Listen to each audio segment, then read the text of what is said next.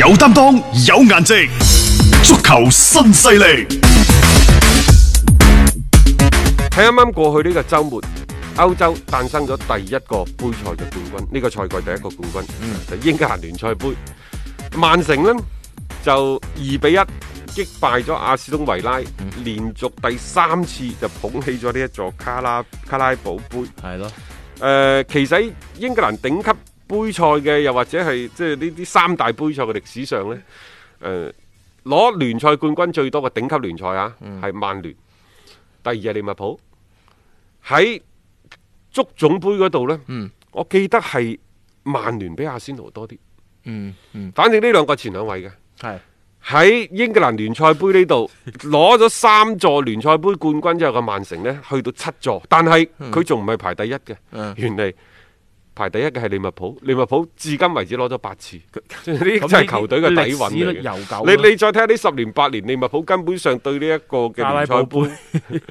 不屑一顧而家呢個杯有啲球迷講笑叫寶瓜杯， 瓜啲歐啦嘛，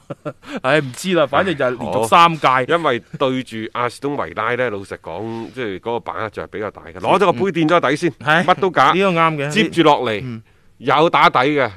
就要專注下呢一個歐戰噶啦歐喎。冠咯，歐冠其實佢今年仲要係帶咗一個更加重嘅任務，即係除咗啊係自己想去攞冠軍之外， 你仲要係叫板歐足聯嘅一個好重要嘅戰場嚟嘅，主戰場嚟嘅，對於佢哋嚟講，所以目前既然聯賽嗰邊嘅形勢都唔會有太大嘅改變㗎啦，咁啊疊埋心水咁去衝一衝呢一個歐冠聯賽嘅冠軍。我又覺得呢，即係阿斯東維拉喺今日呢一場賽事當中，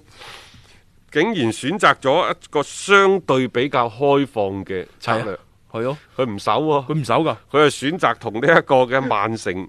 對打攻對攻喎。誒、呃上半場如果你就咁睇嗰個形勢，你會感覺呢場波可能會被打花 啊！即係就曼城嘅點樣去插入去啊，點樣嘅進攻嘅效率啊，誒再加上維拉嗰種主動放出嚟攻嘅嗰一種嘅態勢，你會感覺呢場波可可能係一場又係好巨大比分嘅一個情況啊！但係點知打下 打下呢，就兩隊波又開始誒變成一種好膠着嘅狀態。但係對於格迪奧拿嚟講呢，攞聯賽杯冠軍單係一個嚇，嗯，係唔合格嘅。啊梗係冇辦法啦，即係因為你係格調嗱，因為你抌咗咁多錢，可能其他球隊攞一個杯賽冠軍叫做合格啦，啊但係對於曼城嚟講係唔合格嘅。嗯好啦，就算攞英超聯嘅冠軍，都只能夠講係合格或者良好，要達至優秀嘅等級呢，對唔住。嗯攞歐冠嘅獎杯嚟換啦， 嚇、當然啦，佢哋第一回合作下班拿貝啦，就二比一就首回合領先，但係並唔表示翻翻到去伊哈蒂德球場嘅曼城、嗯就可以呢，即、係、有機會晉級八強，因為皇家馬德里啊，你真係好難話喺首回合贏住二比一一球領先嘅情況之下，就係百分百，又或者係百分之九十五以上入到去呢一個嘅誒。誒，啊即係下一下一階段啦階段嘅賽事。即係呢個再講啦嚇，即係唔並唔係話去到一個特別安全嘅一個比分上面嘅優勢，但係點都好啦，即係起碼而家可以將呢一種嘅心思完全放咗喺歐戰上邊。呢個係格定奧拿可能喺現階段最想去即係去做嘅一樣嘢啦。誒、先有一個嘅錦標落個袋，然之後再衝一衝歐戰，呢、個就係曼城嚟緊嘅一個節奏嚟嘅。啊，而且琴日嘅嗰場比賽呢，因為個對手可能相對實力都係偏弱啦，佢係作出咗一定嘅輪換嘅，啊，唔會話真係一套嘅主力一路咁樣打落去。呢、個都係一個幾適當嘅一個選擇啦，可以讓誒令到更加多嘅球員可以係上場嘅比賽啦，去揾狀態啦，甚至乎去磨合啦，為佢跟住落嚟嘅賽事啦去做翻相應嘅準備。因為呢隊呢隊曼城啊，其實今年嘅歐戰嘅嗰個所謂嘅機會，對於佢哋嚟講，可能喺最近嘅三年係最後一次。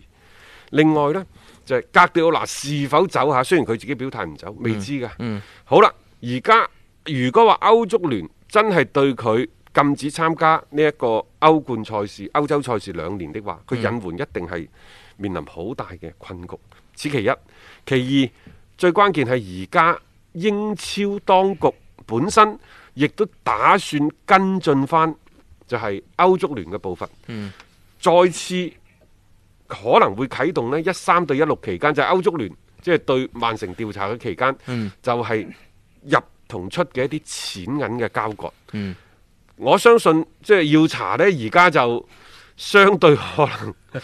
可能啲證據啊比較比較充足啦嗱。嗱而家梗係啦，好多都爆晒出嚟啊嘛。如果唔係，都唔會落實話起訴佢哋啦。咁但係即係我感覺好似有啲咁多隻跟跟風又秋後算賬。咁好啦啊，咁後果係咩呢？後果第一，誒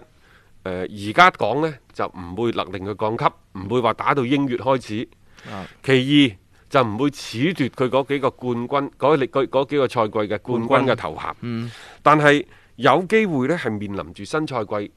扣分，亦就係話人哋係零分開戰，佢係可能負分你係負六、負九，甚至乎負十、負十二喎。對於曼城嚟講都冇問題，嗯但係最攞命嘅呢，就係、可能英超聯都會實行一個禁止轉會。嗯，即係唔俾佢去做一啲嘅球員嘅但用途。我嘅理解呢，就歐足聯唔俾你轉會呢，就全歐洲。都唔俾㗎啦，都唔俾㗎啦。但係歐如果英格蘭英超呢度唔俾呢，佢就英格蘭呢度唔俾。咁、嗯如果罰幾耐啊？假設嚇佢喺歐足聯嗰個官司打得咗，明年係、嗯可以繼續打歐戰嘅。咁、嗯即係話佢就會同我哋中超聯賽差唔多㗎咯喎。誒就係話你喺打。亞打國內聯賽一班人，打亞冠、打歐冠有一班人，唉咁如果係咁啊，真係搞笑。佢哋咁當然啦，佢曼城亦都可以再次提出上訴嘅。係係啊，呢、個就睇咧，反正就屋漏偏逢連夜雨係咁噶啦。一旦出現咗問題咧，接踵就而至嘅。咁啊，唯有啦喺比賽場上邊以成績説話啦嚇、記得聽日咧同樣都係六點鐘啦，繼續有足球新勢力約定各位啊。